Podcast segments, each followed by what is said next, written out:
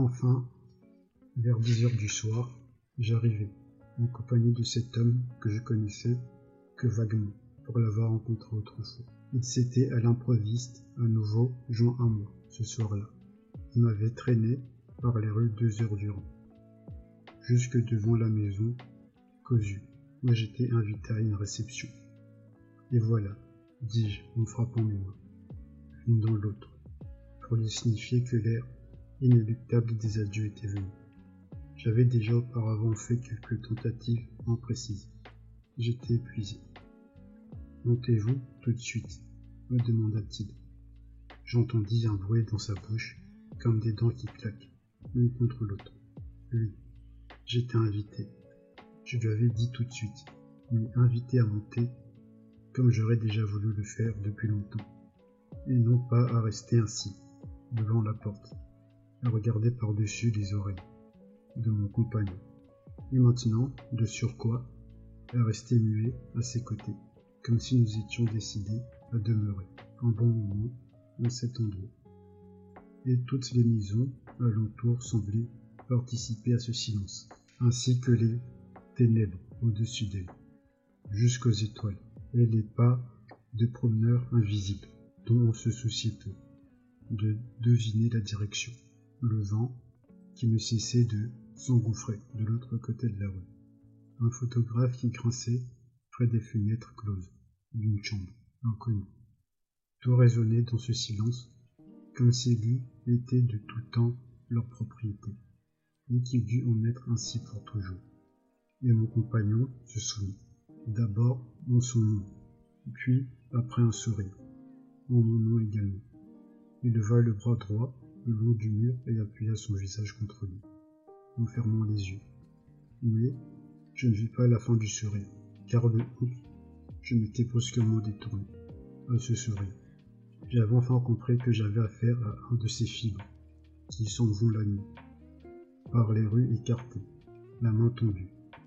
Ils viennent à votre rencontre comme des hôtes accueillants se, se dissimulent derrière les colonnes de publicité. Vous vous êtes arrêté, comme s'ils jouaient à cache-cache avec vous.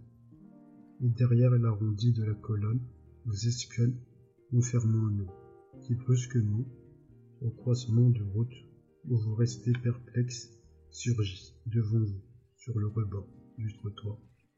Je les comprenais si bien. Ils avaient été dans les petites auberges une première relation à la vie, et c'est eux que j'avais eu pour la première fois le spectacle de cette obstination, qui était maintenant devenu à mes yeux si nécessaire, ici-bas, que je commençais à éprouver à l'intérieur de moi-même comme s'ils se tenaient devant vous, même lorsqu'on leur avait depuis longtemps brûlé la politesse, et qu'il n'y avait donc pour eux plus rien à empocher. Ils ne s'asseyaient pas, ils ne couchaient pas par terre. Ils se contentaient de vous regarder, de ces regards qui, même de loin, continuaient à sembler convaincants. Et leurs procédés étaient toujours les mêmes. Ils se plantaient devant vous, aussi fermement qu'il le pouvait. Il cherchait à vous détourner du but que vous poursuivez, et vous offrait en échange une demeure dans leur propre cœur. Et si tout votre sentiment se révoltait enfin contre eux, ils pensaient que vous leur tendiez les bras et se jetaient sur vous, la tête la première.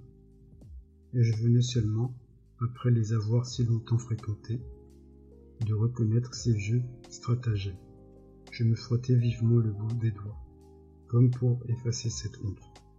Notre homme, cependant, était toujours là, appuyé au mur. Il se prenait toujours pour un rusé fibre. Et la satisfaction qu'il éprouvait de sa destinée colorée de rouge celle de ses deux joues, qui n'étaient pas, du côté du mur, démasqué, lui dis-je, en lui tapant légèrement sur l'épaule.